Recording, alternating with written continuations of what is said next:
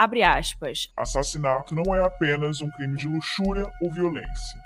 Torna-se posse. Eles são parte de você. A vítima se torna parte de você e vocês dois são sempre um. E os terrenos onde você os mata ou os deixa tornam-se sagrados para você e você sempre será atraído de volta a eles. Fecha aspas. Por fora, a beleza quase mítica, envolvente, mas por dentro, uma mente bem tortuosa, doentia e psicopata. No caso reais de hoje, a verdadeira história de um anjo da morte.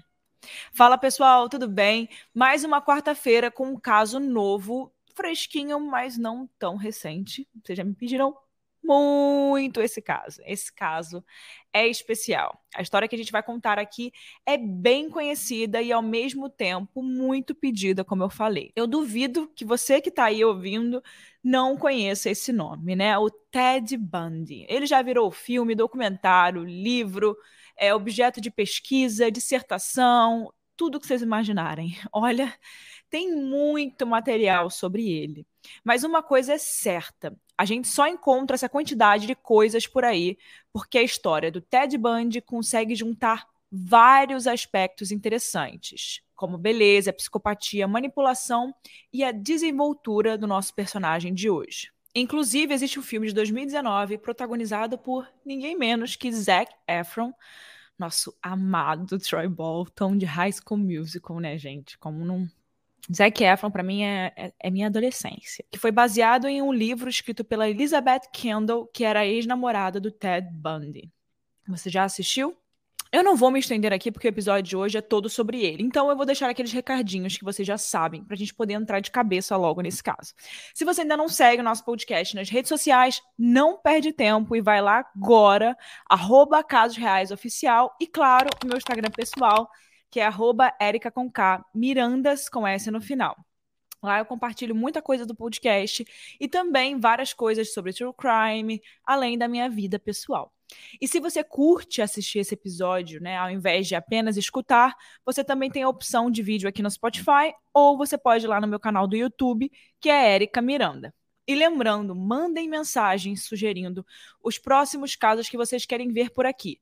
Toda semana a gente recebe mensagens, muitas mensagens, e a gente vai anotando todas as sugestões que a gente acha legal e que tem super a ver, tá? Então a gente sempre traz esses casos. Então pode mandar mensagem e sugerir o seu. Nem sempre eu tenho como saber todos os casos, né, gente? Eu já descobri muitos casos através de vocês. Então agora vamos para o caso da semana. E esse é o caso do Ted Bundy.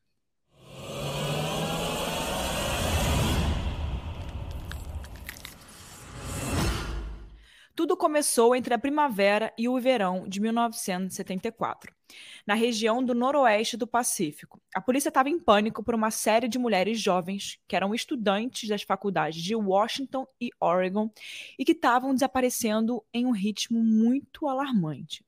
Mesmo com a quantidade de incidências e com uma área geográfica bem delimitada, assim, uma área bem pequena, a polícia tinha poucas pistas sobre quem que estava por trás disso, o que estava acontecendo, né?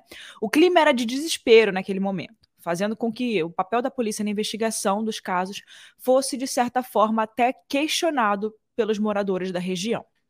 Em um intervalo de apenas seis meses, seis mulheres foram sequestradas. O auge do medo e do sentimento de vulnerabilidade aconteceu quando Janice Ann Ott e Denise Mary Naslund desapareceram em plena luz do dia, numa praia completamente cheia e movimentada, no Lake Sammamish State Park é bem preocupante, né? Que você começa a ter medo de ir em lugares que aparentemente não tem nada demais, né? E esse episódio, esse sumiço, por mais contraditório que pudesse parecer, né? Porque as mulheres estavam durante o dia em uma praia movimentada e ninguém viu nada, ele acabou tendo como efeito a associação de outras mulheres que passaram a se lembrar de terem sido abordadas por um homem que realmente tentou atraí-las para o seu carro, mas não conseguiu. Então isso começou a falar: opa, mas isso já aconteceu comigo também de dia numa praia, num lugar movimentado, num lugar, enfim, aquilo trouxe vários outros relatos, né? Todos aqueles relatos tinham informações em comum e algumas delas eram que esse jovem ele era muito atraente, ele usava tipo imobilizador no braço, o nome é tipóia, aquele negócio que você fica assim imobilizado. Ele dirigia um Fusca marrom e seu nome era Ted. Depois de divulgar essa informação, né, essa descrição dessa pessoa para o público, a polícia foi contactada por quatro pessoas que identificaram o mesmo morador de Seattle, Ted Bundy. Theodore Robert Bundy nasceu no dia 24 de novembro de 1946, em Burlington, Vermont, nos Estados Unidos. Filho de Eleanor Louise Cowell, Theodore não conhecia o seu pai. Mas os seus avós, envergonhados pela gravidez fora do casamento da sua filha, criaram Ted como seu próprio filho. Tanto que por quase toda a sua infância, ele acreditou que a sua mãe era sua irmã, não sua mãe de verdade, né? A vida com os avós era particularmente bem complicada. O seu avô o batia regularmente, tanto nele quanto na sua própria mãe, isso fez até com que ele fosse fugir para morar com seus primos em Tacoma, em Washington, quando Band tinha apenas cinco aninhos. E foi lá que Eleanor conheceu e se casou com um cozinheiro de hospital chamado Johnny Cooper Bundy, que adotou formalmente o Ted e deu esse sobrenome a ele. O casamento aconteceu em 1951. Apesar desse gesto paternal, o Ted não gostava do seu padrasto. Na verdade, ele o tratava com muito desprezo. Dizia que ele não era muito inteligente e não ganhava muito dinheiro. Eleanor e Johnny tiveram mais quatro filhos. E apesar das tentativas deles dois de incluir o Ted na família, no convívio, o garoto permanecia um pouco indiferente ali do grupo. No ensino médio, Ted era descrito como uma pessoa razoavelmente conhecida e querida pelos outros.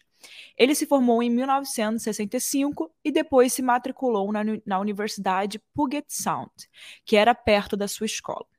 Ele ficou um ano nessa universidade antes de se transferir para a Universidade de Washington para estudar chinês. Ele abandonou a faculdade em 1968, mas se inscreveu em psicologia. Olha, quem diria, né? Nessa época, ele começou a namorar Elizabeth Klopfer, uma mulher que já era divorciada e que trabalhava como secretária na Faculdade de Medicina do campus. Mais tarde, a Elizabeth foi uma das primeiras a denunciar o Ted à polícia como suspeito dos assassinatos daquela praia, no noroeste do Pacífico. Entre as quatro pessoas que deram o nome de Ted Bundy à polícia estava a ex-policial de Seattle, Anne Rule.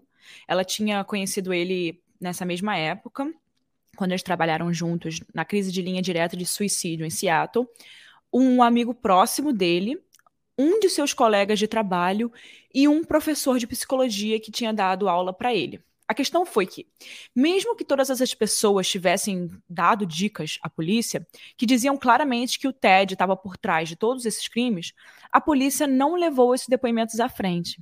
Eles achavam improvável que um estudante, sem antecedentes criminais, adulto que trabalhava nessas coisas, né, enfim, super ok, pudesse ser um criminoso. Ele simplesmente não se encaixava nesse perfil.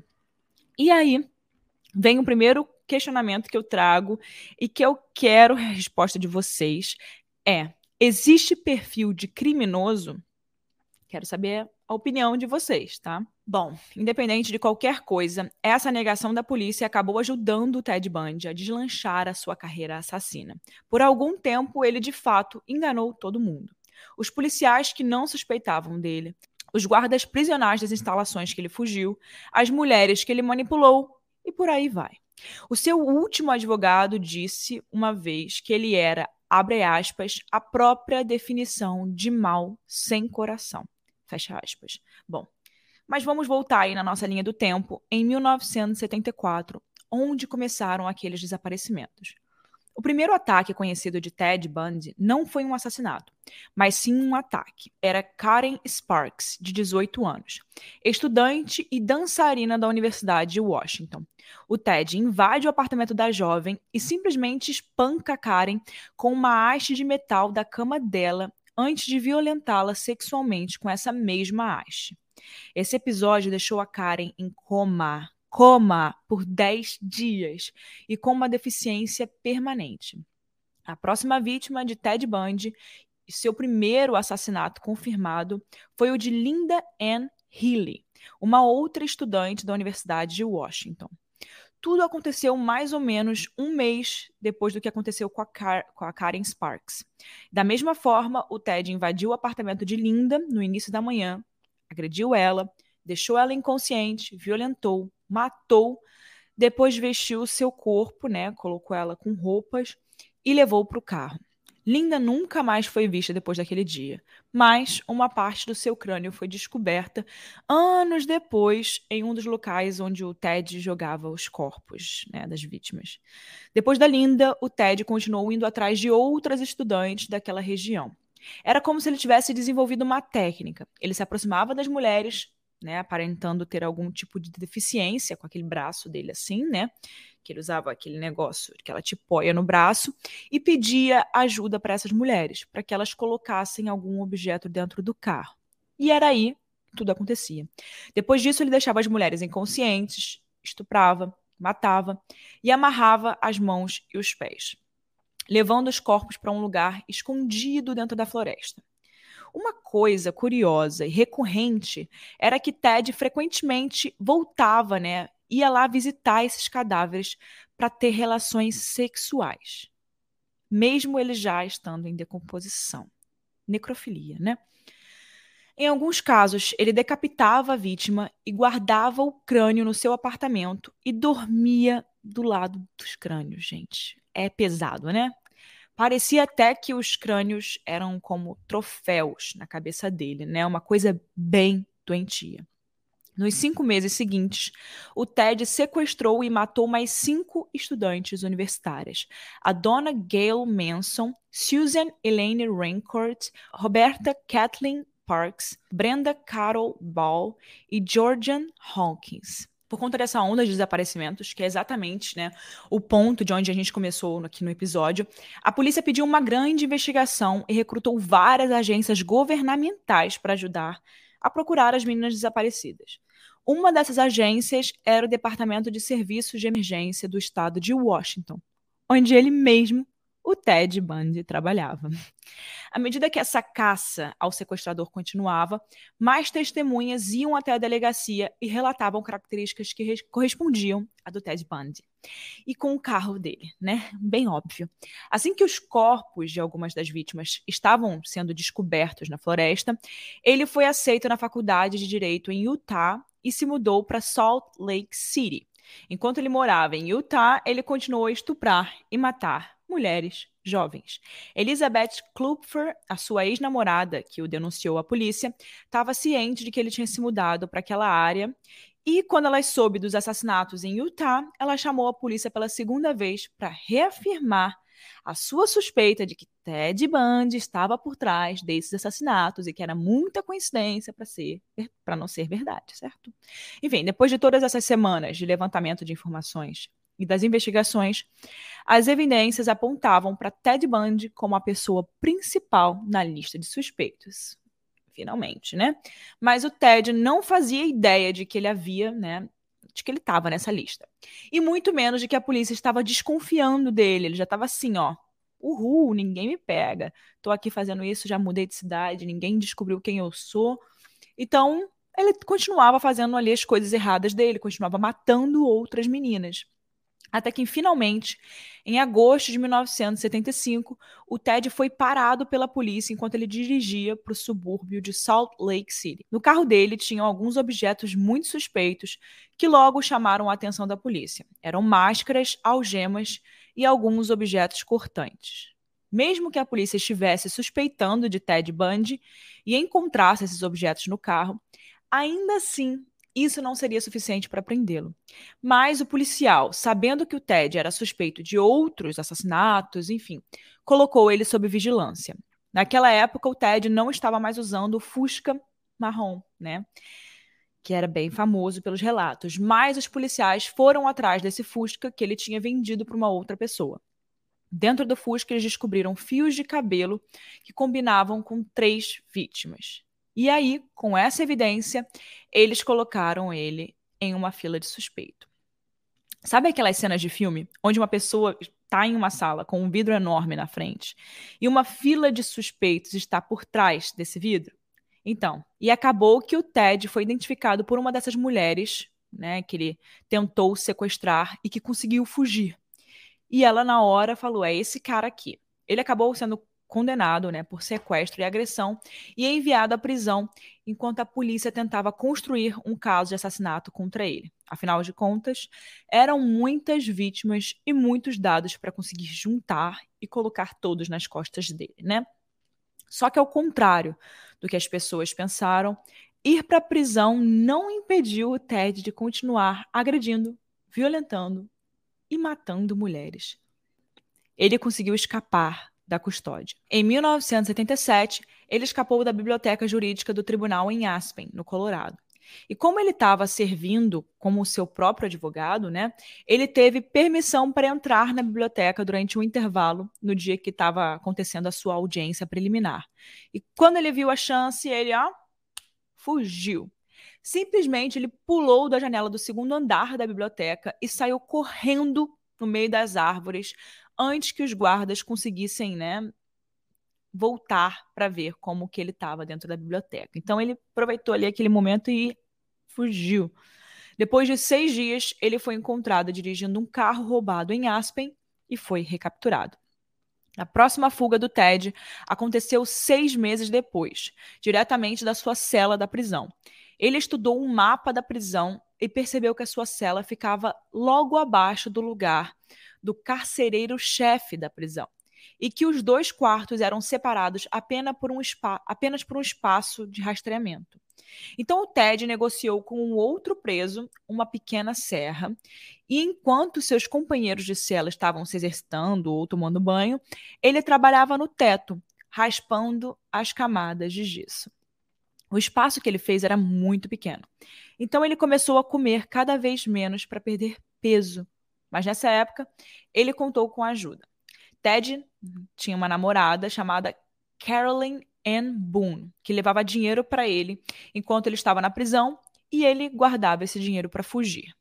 Quando ele terminou o buraco, ele se arrastou até o quarto do carcereiro-chefe, trocou o seu macacão da prisão pelas roupas desse cara, do carcereiro, e saiu pelas portas da frente da prisão.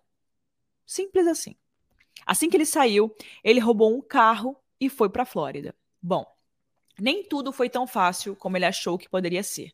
Como ele não tinha nenhum tipo de identificação, ele não conseguiu arrumar emprego e começou a roubar para conseguir dinheiro. Então, no dia 15 de janeiro de 78, duas semanas depois da fuga dele, ele invadiu uma casa de fraternidade no campus da Universidade Estadual da Flórida. Da Flórida. Em apenas 15 minutos, ele atacou sexualmente e matou Margaret Bauman e Lisa Levy, espancando as duas mulheres com lenha e estrangulando elas com meias. Ele agrediu mais duas mulheres, Katsy Cleaner e Karen Chandler, que sofreram ferimentos terríveis, como por exemplo as mandíbulas quebradas e os dentes perdidos. Ai, meu Deus do céu. Depois disso, ele invadiu o apartamento de Sherlyn Thomas, que morava a quarteirões de distância dali. E a espancou tanto, tanto, tanto, tanto que ela perdeu a audição permanentemente. No dia 8 de fevereiro, ele sequestrou Kimberly Diane Lish, de 12, 12 anos, enquanto ela estava na escola e a assassinou escondendo seu corpo em uma fazenda de porcos. Mais uma vez, o fato dele ser um motorista imprudente chamou a atenção dos policiais. Eles perceberam que a placa do carro pertencia a um carro roubado. Então, eles pararam o Ted e encontraram a identidade de três mulheres mortas dentro do veículo. Mais uma vez, Ted Bundy foi preso e finalmente voltou a julgamento. Dessa vez, ele tinha advogados, né? O mínimo. Que, né? Acho que não deu certo mas durante todo o julgamento ele ignorou os conselhos dos seus advogados e acabou assumindo a sua própria defesa. Isso acabou não funcionando porque Ted foi condenado e colocado no corredor da morte na prisão de Rayford, na Flórida. Lá, ele sofreu abuso de outros prisioneiros, incluindo estupro coletivo por quatro homens. E ainda casou e teve um filho com aquela Carolyn Ann Boone. Vocês lembram? A Carolyn tinha certeza da inocência dele e fez de tudo para tentar ajudá-lo. Em 79, ela foi até testemunha de caráter de Ted, né, no assassinato da Kimberly Lish, aquela menina de 12 anos. Inclusive, esse foi o primeiro julgamento televisionado na história americana. Foi nessa época que os dois se casaram. E isso só foi possível por causa da, de uma lei da Flórida em que duas pessoas podem declarar, né, se declarar casadas em um tribunal se um juiz estivesse presente. A Carolee visitava Bundy com muita frequência. Algumas fontes acreditam que ela contrabandeou drogas para Bundy através da sua periquita, da sua preciosa, né? E os dois até se envolveram em atividades sexuais enquanto ela estava na prisão, mesmo que as visitas conjugais não fossem permitidas. E foi nessa época que a Carole deu à luz a filha dos dois, chamada Rosie Bundy. O ano era 1982. Olha que maravilha, tudo bem permitido, né? Uma coisa bem legal, bem feita em cima da lei, né? Era como se eles cagassem e andassem para as leis, né? De fato, assim, escrachado. Ted Bundy foi executado na cadeira elétrica no dia 24 de janeiro de 1989. Centenas de pessoas se reuniram do lado de fora do tribunal para comemorar a sua morte. A gente já falou sobre esse corredor da morte, como ele funciona em alguns episódios atrás e também postei lá no Instagram do Casos Reais Oficial. Como funciona, quanto tempo a pessoa pode ficar. Algumas pessoas já ficaram anos. É, e tem um corredor, né, um número de pessoas que estão na fila e você tem que esperar. Né? E, enfim, tem as pessoas que vão assistir no dia, você pode descrever, enfim, tá tudo lá no Instagram, tá bom? E ainda que ele tenha confessado alguns dos assassinatos antes da sua morte, o verdadeiro número de vítimas permanece desconhecido. De qualquer forma, as autoridades suspeitam que Ted Bundy matou de 30 a 40 mulheres, transformando-se em um dos assassinos mais cruéis da história americana. Bom, agora que você já conhece a história do Ted Bundy, eu vou recomendar alguns filmes e livros para vocês acompanharem e continuarem pesquisando sobre esse caso. Como eu sempre falo aqui, o intuito do Casos Reais é juntar um máximo de informações nesses 30 minutos e a gente né, deixar as coisas um pouco mais claras para vocês. Mas é claro que tem muitos livros aí, muitas coisas que vocês podem ver detalhes de cada, é, enfim, de cada assassinato, muito mais detalhado, porque vão ser livros, né? Vão ser documentários, séries, só para isso, tá bom? Então vamos lá. O livro, abre aspas, Ted Bundy, Um Estranho ao Meu Lado, fecha aspas, escrito pela Anne Rule, a de 2019, aquela que foi namorada dele. Também tem um filme que eu falei, que é Extremely Wicked, Shockingly Evil and Vile, que eu comentei lá no início do episódio. E a série Ted Bundy, As Sobreviventes. Também tem o um documentário Ted Bundy, A Mente de um Monstro, que foi lançado em 2021. Como vocês já sabem, todo final de episódio a Hannah fala né, com a gente algo sobre o episódio alguma coisa que ela descobriu ali nas pesquisas. No áudio de hoje, parece que ela descobriu algumas coisas sobre um desejo que o Ted tinha antes de morrer. Vamos escutar? E aí, pessoal, tudo bem? Aqui quem tá falando é Hannah, roteirista do Casos Reais, e hoje eu tô aqui para contar uma curiosidade do episódio do Ted Bundy que eu encontrei durante as pesquisas para fazer esse roteiro.